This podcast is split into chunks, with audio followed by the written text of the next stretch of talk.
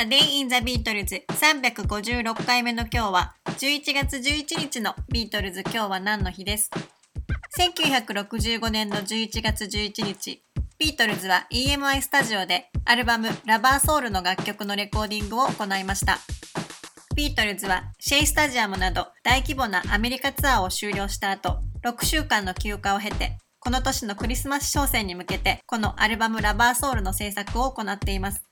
レコーディングは10月の中旬からこの日11月11日まで行われ、アルバムに収録された15曲は全てオリジナルの楽曲でした。ジョージ・マーティンはラバーソウルについて、アルバムそれ自体がアートであると語っています。この11月11日はレコーディング最終日で、ビートルズにとってはとても長い一日となりました。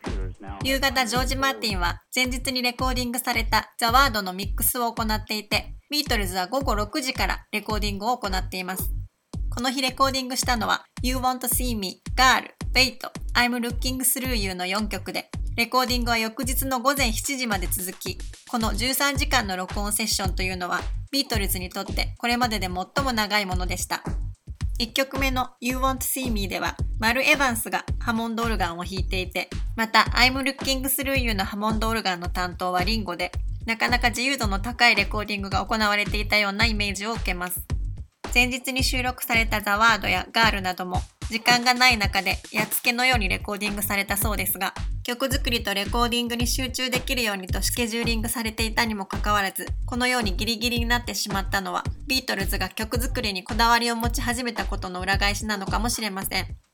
ウェイトに関してはヘルプに収録されるはずでしたがボツになっていた曲でラバーソウルを作るにあたり1曲足りないということで改めてレコーディングされていてそういう背景を聞くと確かにちょっとこのアルバムの中では初期の香りが強いような気がします。このアルバムの中で私は圧倒的に In My Life が好きなのですが改めて聴いてみると The Word や Girl などもとてもいい曲だなと感じています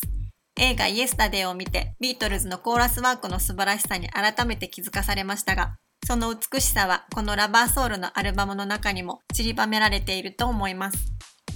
A Day in the Beatles 356回目おしまいです。